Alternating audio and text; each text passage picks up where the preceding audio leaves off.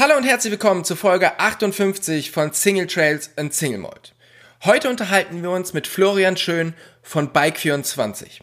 Florian ist Cross-Country Racer und arbeitet im Marketing bei Bike24. Aber weshalb wir vor allen Dingen mit ihm telefonieren, ist, weil er gerade zurückgekommen ist von einer viermonatigen Reise durch Asien.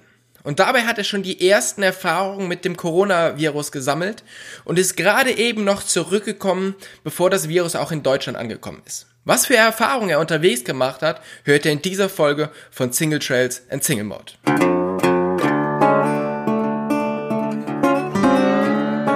Single Trails und Single Mode, euer Podcast für Lach- und Sachgeschichten rund um die Bikeszene mit Tobi und Jasper. Flo, wir haben uns vor ein paar Jahren kennengelernt und zwar sind wir uns immer mal wieder auf irgendwelchen Bike-Festivals über den Weg gelaufen, weil du hast damals noch als Eventmanager gearbeitet und mittlerweile bist du bei Bike24 im Marketing. Aber wie genau bist ja. du eigentlich zum Radfahren gekommen?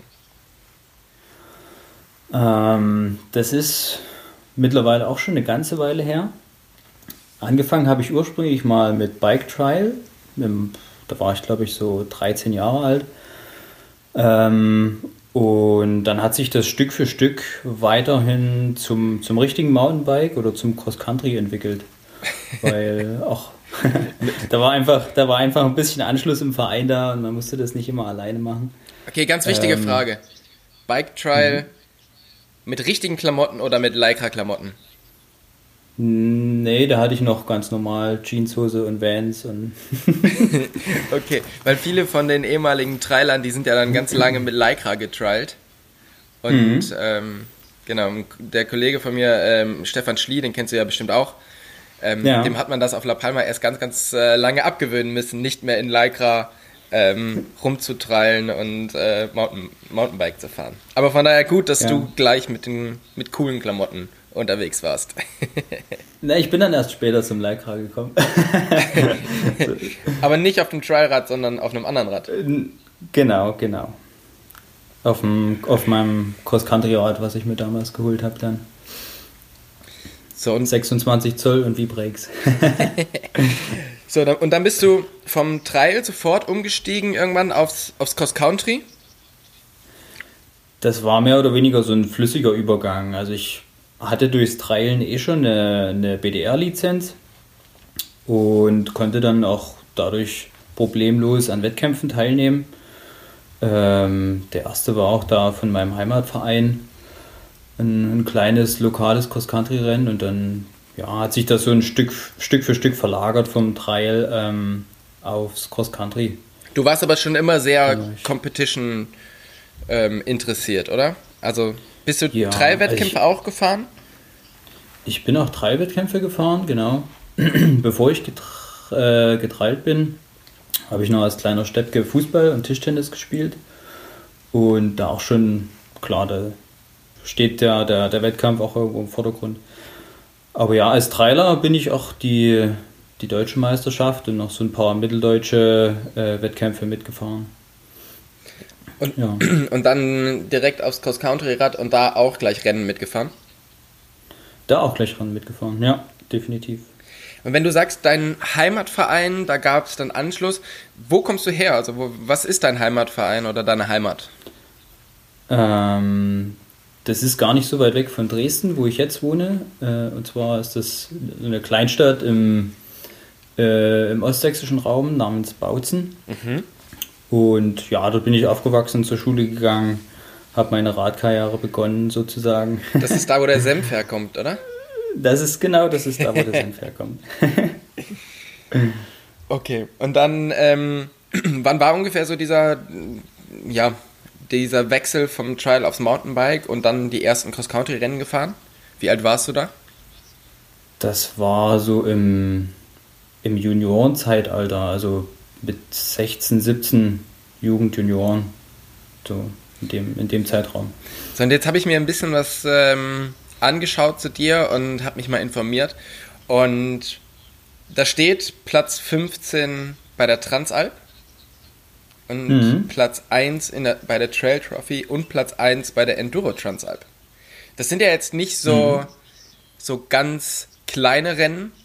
Das heißt, du bist da schon relativ erfolgreich in dem, in dem ganzen Rennsport gewesen, beziehungsweise du fährst immer noch Rennen, oder? Ja, also so gut es geht und sich mit der Arbeit und der Fitness natürlich auch verbinden lässt, äh, fahre ich, fahr ich nach wie vor Rennen. Also ich fahre auch in einem Team, ähm, welches äh, immer noch ganz gut gesponsert wird und welches auch mittlerweile schon seit fast 20 Jahren, also seit 2002 besteht. Glaube ich, eines der ältesten, wenn nicht das älteste Mountainbike-Team in Deutschland. Okay. Ähm, genau. Wie heißt es? Das ist das äh, Scott Bike 24 Team mittlerweile. ähm, da kommt eins zum anderen und ist ursprünglich mal gestartet als äh, Scott Genius Generation. Damals, als das äh, erste Genius rauskam und noch ein, ein Marathon-Bike war. Okay, cool. Da war die Gründungszeit. Und bist du jetzt quasi Fahrer in dem Team oder hast du noch weitere Aufgaben? Ähm, also wir haben jetzt keinen direkten Teammanager, sondern es hat jeder im Team von den sechs Leuten äh, seinen speziellen Part beizutragen. Und da ist quasi jeder Fahrer und Manager. Ja, und so auch ich. Okay, dann. ähm, so, und als wir uns kennengelernt haben, das war aber war eben nicht übers Rennen fahren, sondern du warst auf Events unterwegs. Ja, genau. Also ich bin noch viel auf Events unterwegs. Äh, die Klassiker natürlich in Riva, was dieses Jahr ein bisschen nach hinten verlegt ist. Ja. Ähm, ich denke, da wird es auf jeden Fall gewesen sein, wo wir uns das erste Mal über den Weg gelaufen sind. Genau. Genau, da warst du aber Dann- noch für, da warst du eben nicht für Bike 24, sondern für eine andere Brand unterwegs, richtig? Genau, ich habe äh, mal zwischenzeitlich für Bike Action gearbeitet, der, der deutsche Vertrieb für, für Rocky Mountain unter anderem. Und habe da natürlich auch mit am Stand gearbeitet und das Ganze mit vorbereitet und so. Ja, Und wir haben uns jetzt, ja, gerade diese Woche zusammen telefoniert. Wir haben das jetzt relativ kurzfristig en entschieden und du hast zum Glück ganz kurzfristig Ja gesagt, dass wir diese Folge machen. Ähm, weil wir wollen mal so ein bisschen weg von dem ganzen, ähm, von dem ganzen Bike-Thema gehen, weil du hattest das letzte halbe Jahr eine Auszeit, wo du viel rumgereist bist. mhm. Und jetzt ist natürlich die erste Frage, wie schafft man es, ein halbes Jahr Auszeit zu nehmen, wo man ja doch in einem relativ, ähm, ja, ähm, ausfüllenden Job unterwegs ist und noch Rennen fährt und noch dies und das macht. Ja, ähm, verantwortlich dafür ist, glaube ich, hauptsächlich meine Freundin.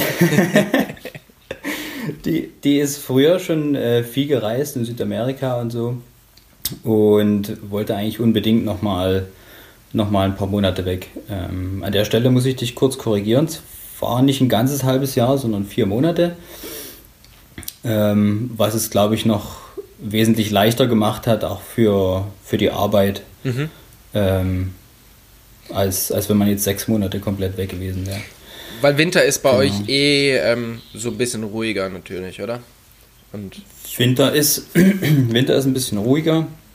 Ich betreue bei uns auch hauptsächlich die Events und ist mehr die Vorbereitungsphase. Und da ähm, hatte ich das Glück, äh, einen neuen Kollegen zu bekommen, der mich an der Stelle vertreten hat. Also der sollte sowieso kommen ähm, und mich ergänzen und mir ein bisschen Arbeit auch abnehmen. Und das hat dann ziemlich gut damit gepasst, dass ich ihn vorher noch einarbeiten konnte und dann äh, Anfang November mich auf die Reise gemacht habe. Genau. So, und, wo wart ihr alles äh, unterwegs? Äh, wir haben angefangen in äh, Tallinn in Estland. Da waren wir aber nur eine kurze Zeit, um dann eigentlich von dort aus nach St. Petersburg rüber zu fahren. Sind dann ähm, ein paar Tage in St. Petersburg, ein paar Tage in Moskau geblieben und mit der transsibirischen Eisenbahn einmal quer durch Russland bis nach Vladivostok und sind dann von da aus rüber nach Japan. Vladivostok ist ähm, an der, ganz an der Ostküste, ne? unterhalb von Kamtschatka. Das ist, genau, das ist äh, ganz an der Ostküste, ist auch eine, eine Hafenstadt. Und zum Glück nicht mehr ganz so kalt gewesen, wie es zum Beispiel in Irkutsk war. ja. Okay, und dann seid ihr rüber nach Japan? Mhm. Dann sind wir rüber nach Japan, sind dort drei Wochen ähm, über die Hauptinsel und die südlichere Insel gefahren. Äh, Honshu und Kyushu heißen die, glaube ich. Mhm. Um danach äh, einen Freund von uns in äh, Shanghai zu besuchen. Der, der ist da gerade eingesetzt von seiner Firma hier in Deutschland als Expat in der Autobranche und ja, schon lange nicht mehr gesehen und das war einfach mal ein Ziel und auch die Möglichkeit, ähm, kostengünstig in China unterzukommen für ein paar Tage. Genau. Und hier fängt halt so ein bisschen unser, unser wirkliches Thema an, weil diese Reise hört sich natürlich insgesamt mega cool an und vor allen Dingen die Geschichte mit der transsibirischen Eisenbahn wollte ich auch schon immer mal machen und das ist halt wirklich so ein großer Traum von mir. Ähm, aber wenn du dann halt in China rauskommst und gerade jetzt zu dieser Zeit, also das war ja, wann wart ihr da? Vor? Wir waren im, im Dezember da. Und, Mitte Dezember. Und da hat das ganze Corona, die ganze Corona-Epidemie ja eigentlich angefangen. Und jetzt würde mich halt mal interessieren, inwieweit hat das Ganze euren, euren Reiseplan und eure, eure gesamte Reise effektet? Und inwieweit konntet ihr quasi vielleicht auch schon so ein bisschen mehr da reinschauen oder ein bisschen, habt ein bisschen mehr Erfahrung gesammelt, wie wir, die einfach in, in Deutschland rumgesessen sind und gedacht haben, oh, oha, die Chinesen haben da irgendwas, aber das wird uns ja nicht effekten. Mhm. Ähm, also diese der Illusion äh, wurden wir, glaube ich, relativ schnell ähm, oder diese Illusion wurde uns relativ schnell genommen, ähm, weil unterwegs dann nicht in China, da war davon wirklich noch nichts zu merken. Die Chinesen haben das ja auch ganz gut unter Verschluss gehalten, anfangs noch. Ähm, es war dann eher ein Thema, wo wir anschließend noch in äh, Taiwan waren. Ist das dann so langsam durch die Medien gekommen im Januar und äh, in, im, im, Februar auf den Philippinen haben wir es dann tatsächlich auch äh, quasi fast täglich spüren können. Also wenn man sich dort bewegt von Insel zu Insel, egal ob mit der Fähre oder mit dem Flugzeug, wird Fieber gemessen, äh, wird eine kurze Befragung oder ein kurzes Dokument ausgefüllt, ähm, weil die halt äh, auch sicher gehen wollen, dass äh, niemand was auf diese kleinen Inseln, die doch auch ziemlich sensible Ökosysteme und verdammt nette Menschen haben, ähm, davon beeinträchtigt werden. Ne? Ja. Und natürlich ist, ist dort die ganze Situation äh, mit der klinischen Versorgung noch wesentlich schlechter als bei uns. Ja, und ihr habt das aber jetzt vor allen Dingen durch diese ganzen Sicherheitsmaßnahmen mitbekommen oder habt ihr auch schon irgendwie mitbekommen, dass halt hier und da Leute krank waren oder diese Sicherheitsvorkehrungen ähm, äh, eben nicht geschafft haben und wieder zurück mu äh, mussten oder wurden bei euch auch irgendwelche Sachen gesperrt, die, die ihr vielleicht auch nicht machen konntet? Mm, nee, gesperrt wurde an sich noch nichts. Äh, dass es ziemlich ernst ist, hat man, glaube ich, erfahren, dadurch, dass schon einige Menschen in China gestorben sind. Das ist ja dann auch ganz gut durch die Medien gegangen und dass China in kürzester Zeit da irgendwie ähm, zwei Notkrankenhäuser in die Höhe zieht. Ähm, also da hattet ihr quasi sich, die ganze Zeit schon mhm. recht viele Informationen, oder? Ja, ja, genau. Und dadurch, dass sich das eigentlich schon äh, in dem südostasiatischen Raum relativ gut verbreitet hat, ne, es lässt sich ja auch durch die ganze Globalisierung und durch die vielen Flüge und die Transportwege der Menschen nicht mehr verhindern. Und von daher war uns das schon relativ klar, dass das auch irgendwann nach Europa rüberschwappt.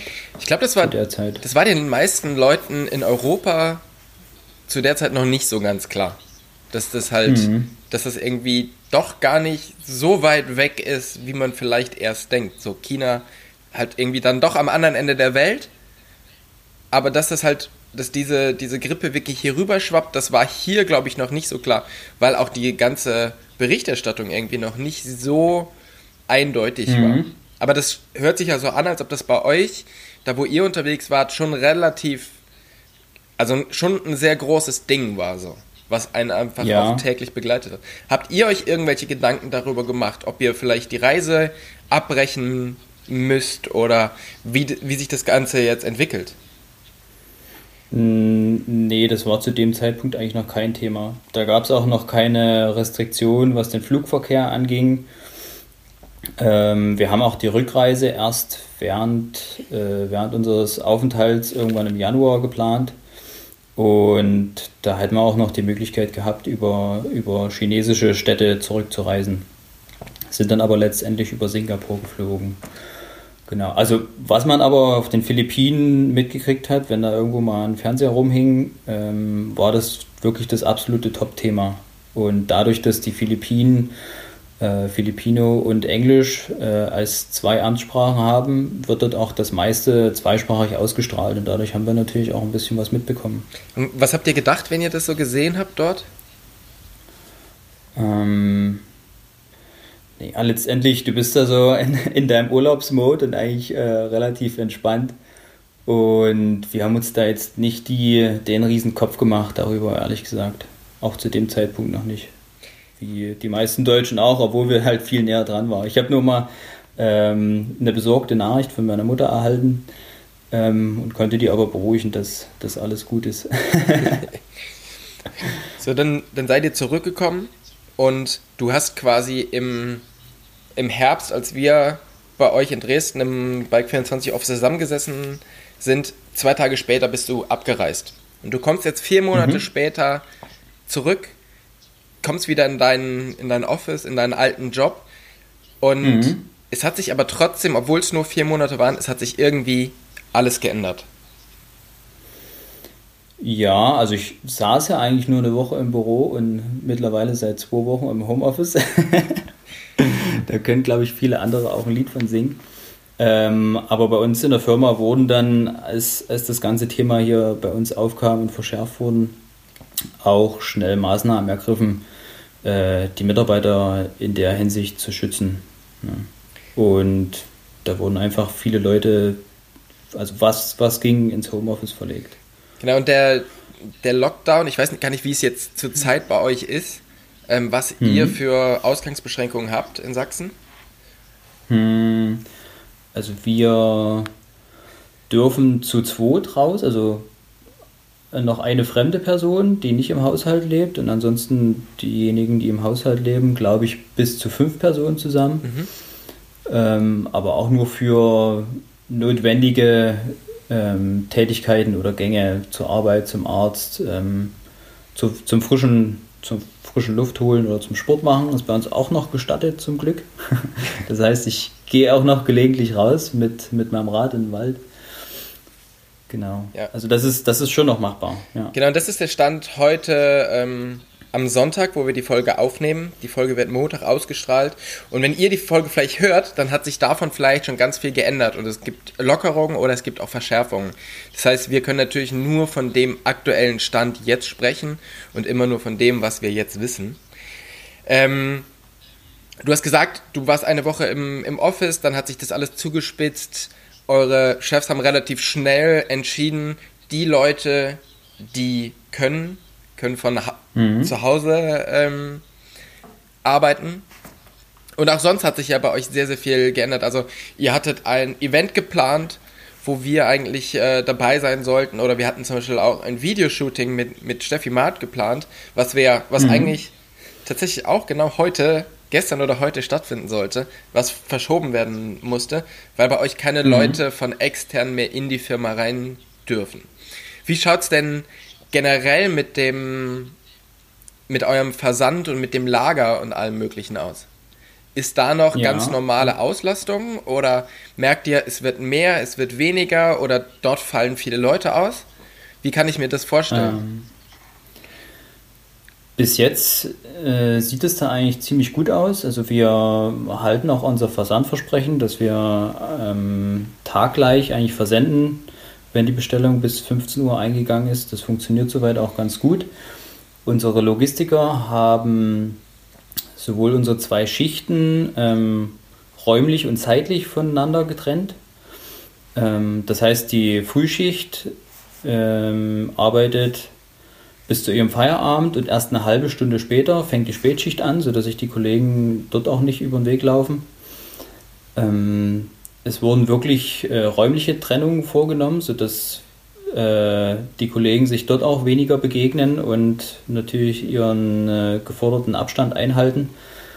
Und das ist halt das Gute bei uns, dass wir die Kapazitäten an, an Fläche, an Lagerfläche oder auch Arbeitsfläche eigentlich haben, ähm, um da schnell reagieren zu können und nochmal ein paar äh, provisorische Arbeitsplätze aufzubauen, um einfach den Leuten den, den äh, sicheren Abstand zu gewähren zueinander. Als wir das letzte Mal bei euch waren, da haben wir uns euer, das Herzstück eures ganzen Versandsystems angeschaut und zwar dieses ähm, du musst mich verbessern, ich weiß nicht genau, wie das heißt. Der, aber die, der, dieses. Der Autostore. Genau, der Autostore, also das ist quasi ein riesiger Kasten, wo ganz viele kleine, äh, wo ganz viele Kisten drin sind.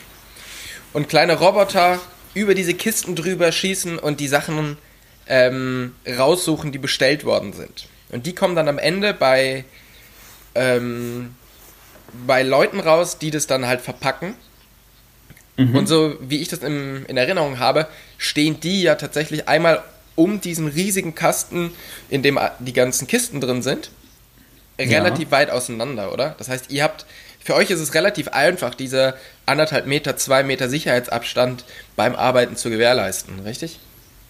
Ja, in dem Zusammenhang absolut. Ähm, die Arbeitsplätze sind da drei, vier Meter mindestens voneinander entfernt und ähm, ich glaube, es wird aktuell auch nur jeder zweite Platz belegt.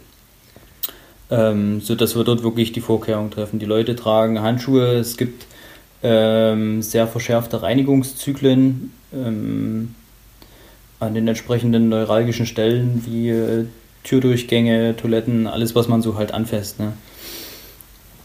Ähm, ja. Und wie schaut das aus bei euch das mit der, ähm, also wird noch genauso viel bestellt wie vor Corona oder wie hat sich das vielleicht auch so ein bisschen geändert? Also werden andere Sachen jetzt bestellt?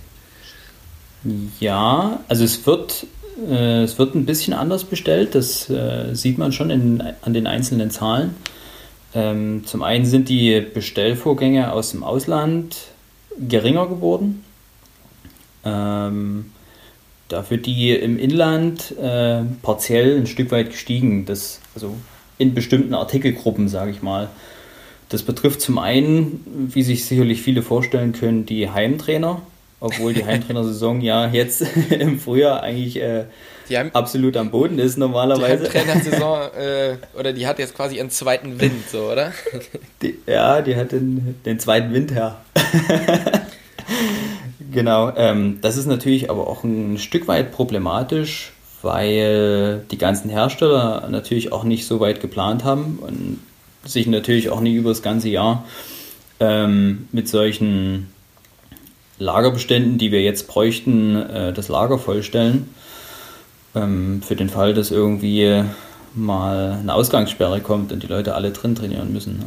Das heißt. Deswegen wird es, wird dort äh, über kurz oder lang schon ziemlich knapp an dem Bestand, was wir auch haben. Und wir pflegen normalerweise auch über den Sommer einen relativ guten Bestand an Heimtrainern.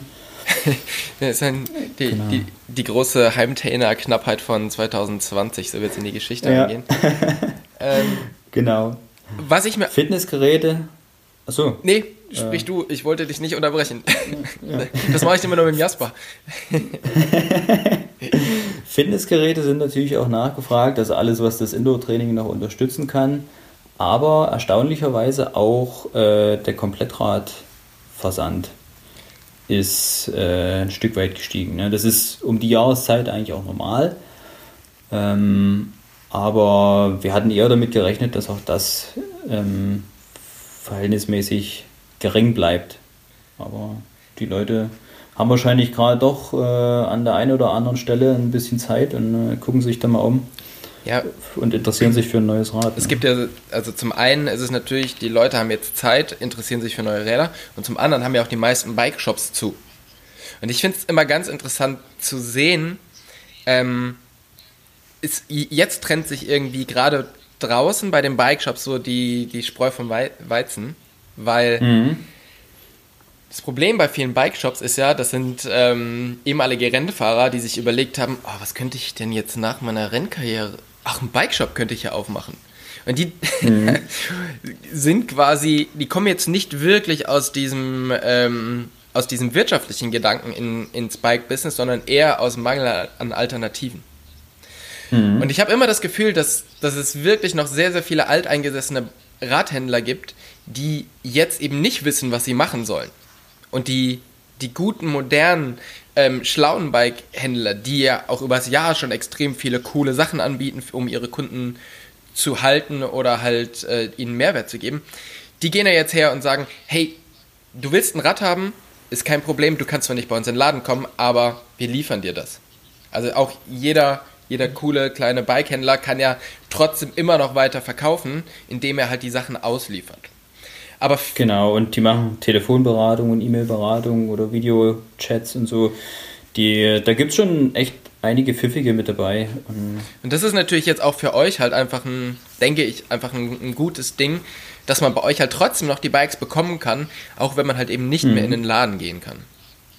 Ja, na ja, klar, wir haben an sich auch zwei Läden hier in Dresden, zwei lokale Stores, die äh, natürlich auch geschlossen sind aktuell, ähm, wo wir aber die Kollegen mit verteilt haben in, in andere Positionen, also die Leute, die aus der Werkstatt ähm, im Laden kommen, die arbeiten jetzt einfach in unserer Versandwerkstatt mit, weil dort natürlich auch gerade Bedarf an Leuten ist und so können wir das natürlich ganz gut abfedern und wir haben die ganze Infrastruktur mit dem, mit dem Online-Versand natürlich schon hinter, hinten dran stehen, weil das einfach das Kernstück ist. Ne? Wie schaut's aus? Weil was natürlich der Bikehändler jetzt nicht mehr liefern kann, ist, er kann keine Räder mehr reparieren. Aber gerade mhm. wenn jetzt halt viele Leute nach dem Winter das erste Mal wieder fahren, merken sie, ui, äh, mein Reifen ist gar nicht mehr so gut, wie er eigentlich sein sollte, oder meine Bremsen sind komplett eingerostet, beziehungsweise die, die Bremsbeläge sind runter. Ähm, jetzt kann man eben nicht mehr zum Bikehändler gehen und man steht so ein bisschen da und muss es selber machen. Merkt ihr auch, mhm. dass Werkzeug und Montageständer und all das mehr wird? Ja, also die ganzen, ganzen Wartungs- und Pflegeprodukte, ähm, die verkaufen sich auch gerade ziemlich gut. Das ist für mich jetzt gerade so der, der, das, das Schlimmste, ähm, also ich sag mal so, ich habe ja schon öfters in diesem Podcast gesagt, Podcast gesagt, ich bin ungefähr der schlechteste Mechaniker der Welt. das heißt, ich habe tatsächlich Glück, dass mir ein Freund jetzt aushilft, weil ansonsten ständig ganz schön dumm da. Und ich kann mir vorstellen, dass es halt jetzt wirklich bei ganz, ganz vielen Leuten, die einfach jetzt das gleiche Problem haben. Also sie können einfach eher ihr Rad nicht reparieren und müssen sich jetzt irgendwie mhm. mit YouTube-Videos selber dazu ähm, ja, genau. weiterhelfen. Genau. Ich glaube, das ist eine, eine ganz interessante Zeit und ähm, ja, witzig, dass bei euch da dann auch mehr davon gekauft wird. Habt ihr auch irgendwelche Anfragen nach irgendwelchen Schraubervideos oder ob es da irgendwas gibt oder wie kommen die Leute im Moment mehr mit euch in Kontakt oder weniger wie sonst? Ähm, Anfragen nach Schraubervideos direkt oder Tutorials ist mir jetzt nicht bekannt, aber unser Kundenservice, der hat äh, mit spezielleren Anfragen doch auch ziemlich gut zu tun, was das, was das angeht. Ja, na klar, also ich habe jetzt hier die eine Schraube und dann da das Werk. Wie, äh, könnten Sie mir da bitte jetzt mal kurz weiterhelfen? dafür, dafür sind die Leute ja auch da bei uns. Ähm, den Kunden so gut es geht zu helfen. Genau, das heißt, ich kann jetzt quasi, auch ich könnte jetzt einfach bei euch anrufen und ihr ähm, bringt mich jetzt quasi so Stück für Stück durch den Gabelservice, oder? ähm, Ob es so tief geht, will, ich, will ich dir nicht versprechen. Ähm, aber da, gerade was Gabelservice geht, äh, angeht, bei, bei Rockshops zumindest, haben wir auch das, doch das ein oder andere Video auf YouTube gestellt. Ansonsten wird man da, glaube ich, auch ziemlich gut bei, bei den Kollegen von SRAM fündig, die ja selbst auch ihre, ähm, ihre B2B-Kunden-Hotline jetzt für den Endkunden geöffnet haben. Ja. Also auch die, die Hersteller an sich reagieren auf die aktuelle Situation und wollen wollen äh, den Kunden letztendlich so gut es geht zur Seite stehen. Okay, das heißt, da wird wirklich auch geschaut, dass, dass man den Leuten halt möglichst viel Informationen gibt und so. Das ist ja, mhm, das ist ja sehr, sehr cool. Ähm, ja. Gibt es irgendwelche Anfragen bei euch, ob man eure Pakete noch annehmen kann oder ob da eventuell, ob es da Probleme gibt, wenn man das, ähm, ja, ob da Corona drauf sein könnte oder der Erreger drauf sein könnte. Sind da Leute, die, die sich darüber Gedanken machen? Ähm, die gibt es sicherlich. Also wir bekommen vor allem über die sozialen Medien auch die Anfrage, ob wir überhaupt noch ausliefern. Äh, das ist ganz klar ja. Und wie ich schon gesagt habe, also wir haben da die bestmöglichsten Vorkehrungen getroffen, dass, dass sich die Leute und natürlich auch unsere Mitarbeiter, die auch viele Retouren bearbeiten müssen, ne, das ist ja hin wie her letztendlich ähm, sicher fühlen können. Also, weil ich habe das nämlich jetzt immer mehr mitbekommen, dass halt viele Leute da sich fragen, kann ich jetzt Amazon-Pakete annehmen? Ähm, ich habe jetzt ein Paket bekommen, da steht Made in China drauf. Geht das überhaupt noch? Und das ist ja der Podcast des gefährlichen Halbwissens. Aber so wie ich das mitbekommen habe, hält sich dieser Erreger auf ähm, Kisten, also auf, auf äh, Pappe, so gut wie gar nicht, beziehungsweise nur für eine sehr, sehr kurze Stunden. Zeit. Im Gegensatz ja. zu ähm, glatten Oberflächen wie Türklinken oder sonstigen. Das heißt, es gibt im Grunde, ich will jetzt sagen, gar kein Risiko, aber das Risiko geht wirklich gegen null, dass man ein äh, Paket annimmt und dadurch irgendwie krank wird. Ja, definitiv. Also auch der, der Paketinhalt, ich meine, wir haben ein riesengroßes Lager, wir haben 90 Prozent der, der Ware, die bei uns abgebildet ist im Online-Shop vorrätig und das auch nicht erst seit zwei Wochen, ähm, sondern alles, was die Leute kaufen. Und durch eure Roboter wird natürlich auch äh, das Paket an sich ja schon so gut oder der Inhalt im Paket so gut wie kaum angefasst, oder? Genau, also der wird eigentlich nur aus der, äh, aus der Kiste im Autostore kurz rausgenommen und schon in, die, in das Versandpaket reingelegt. Ja. Von daher kann man da sicherlich ganz entspannt weiter bestellen und ganz entspannt äh, ja, auch schauen, dass man noch ein paar Heimtrainer bekommt. Weil was ich zurzeit ganz interessant finde, ist, dass ja viele Leute, also auch viele Pros, wie jetzt zum Beispiel Nino Schurter, an so ähm, interaktiven Rennen teilnehmen. Also mhm. die fahren quasi, ich glaube, Nino Schutter macht das zweimal in der Woche oder ich weiß es nicht ganz genau. Ähm, fahren die über so ein, so ein Multiplayer oder ein Multi-Racer ähm, Heimtrainer-Programm. Du kennst dich bestimmt deutlich mhm. besser aus wie ich. Ich habe das jetzt nur ein paar Mal gesehen. Heimtrainer ist nicht so mein, mein Ding. Von daher. Ähm, ja, da erwischte mich auch im falschen Fuß. ich sag mal so, ich habe eine, äh, eine freie Rolle hier zu Hause, die ich mir ausgeliehen habe. Und da könnte ich nicht, also ich kann dabei nicht mal richtig Fernseh schauen, weil ich mich so darauf konzentrieren muss, nicht von dieser Rolle zu kippen. Ähm, mhm. Ähm, von daher ist das echt, ich könnte da jetzt nicht irgendwie großartig was machen. Aber genau, man kann da halt irgendwie an den Rennen teilnehmen.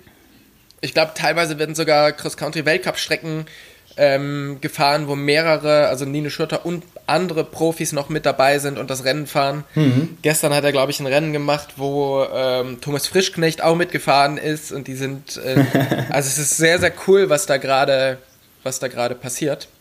Von daher ja. finde ich super, dass, ähm, ja, auf der einen Seite findet natürlich, fallen viele Events aus, wie halt auch euer, euer Saisonstart ausfällt. Ähm, auf der anderen Seite gibt es aber halt ganz, ganz viele andere Möglichkeiten, die jetzt von Athleten oder auch von Firmen, eben wie du gesagt hast, SRAM hat ihre Hotline geöffnet für, ähm, für ganz normale Kunden. Also es wird extrem viel gemacht, um jedem die Möglichkeit zu geben, so gut wie möglich zu helfen. Oder eben jemanden zu beschäftigen mit so einem, mit so einem Rennen oder es werden, glaube ich, immer mehr ja. Bike-Videos gestreamt, die normalerweise was kosten und jetzt for free rausgehen. Also es ist eine, eine ganz interessante Entwicklung. Und ähm, mhm. ich finde das super, dass da so viele Leute auch irgendwo zusammenhalten und, und viel machen.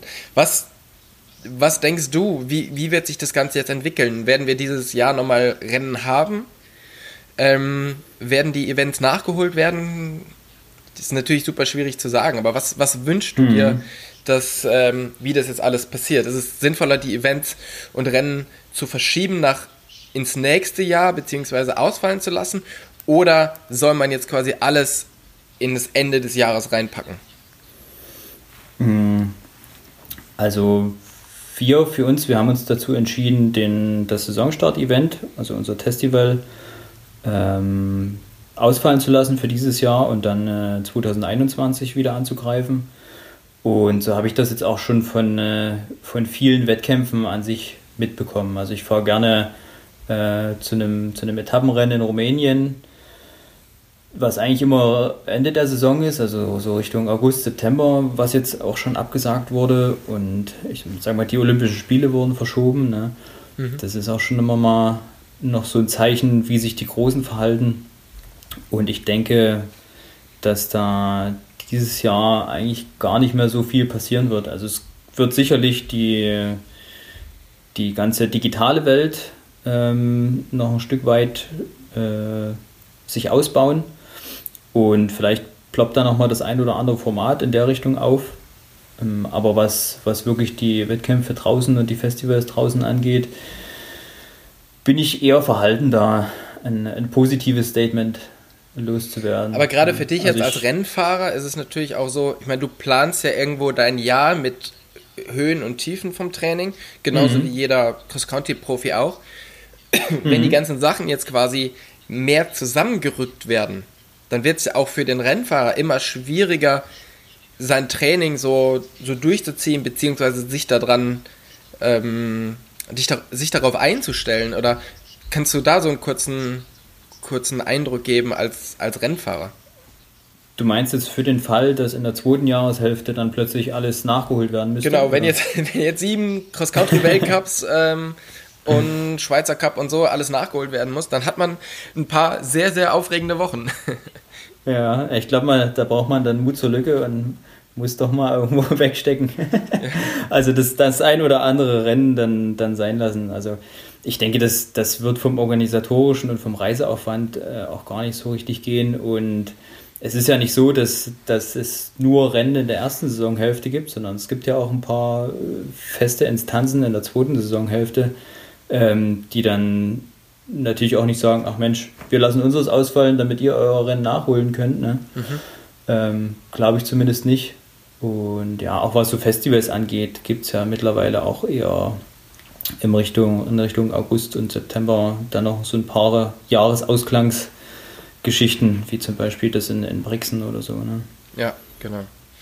Also wir sind gespannt, was da alles, was da alles passiert, ob es dieses Jahr nochmal Rennen geben wird, ob ähm, die Heimtrainer reichen. Und wir hoffen natürlich, dass das Beste, dass ja so schnell wie möglich wieder Normalität einkehrt. Und zur Normalität des Podcasts gehören natürlich auch die drei Schlussfragen, die ich eigentlich immer jedem stelle. Und die möchte ich tatsächlich jetzt auch dir stellen. Und zwar sind es zwei Halb, äh, drei Halbsätze, die du bitte beantwortest. Alles klar. Und zwar, mein größter Erfolg ist. Puh. also ich glaube, da gibt es so, das muss man unterteilen in privat und sportlich. Privat ist es, glaube ich, ähm, dass ich irgendwann vor zwei Jahren während der Arbeit noch meinen Master fertig gemacht habe. immer, immer, immer nachts bis um eins oder so. Ähm, und sportlich gesehen ist es, äh, ja, ich denke, das, das BC Bike Race bin ich schon mal gefahren mhm. und bin dort Zweiter geworden im Team. Boah. Mit, mit einem Teamkollegen. Genau. Ja, das sind eigentlich so die, die Highlights der letzten Jahre. Das ist schon eins der coolsten Rennen überhaupt, oder? Definitiv. Ich bin ja. das auch mal im Team gefahren und äh, das ist schon sehr, sehr. Das ist vielleicht das einzige, das einzige Mountainbike-Rennen, wo man sich echt freut, wenn man mal wieder auf so einen Schotterweg kommt und nicht immer nur auf Trails rumfährt. Absolut. hier, hier in Europa ist es in der Regel genau andersrum. Genau. Da freust du dich, wenn du mal 100 Meter Trail hast und dort denkst du dir, oh, endlich mal was essen oder einen Schluck aus der Flasche nehmen. Genau.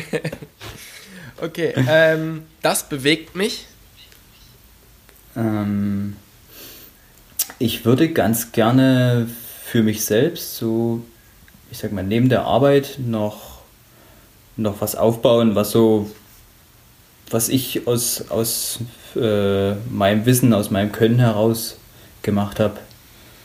Ähm, macht das Sinn? Das, also, das, das, macht Sinn. Es ist, äh, es ist sehr geheimnisvoll, aber. Äh, ja, ich glaube. Äh, ja, ähm, Das macht Sinn. Sei es, genau, also das Thema Kaffee, ihr hattet ja letztens auch schon mal einen Andi da von äh, Merchant and, and Friends. Das reizt mich ziemlich. Äh, da habe ich so eine kleine Idee im Hinterkopf. Ähm, ja. Und noch diverse, diverse andere kleine Sachen. Also mal sehen. Dann bin ich, bin ich sehr so gespannt, was da, was da kommen wird.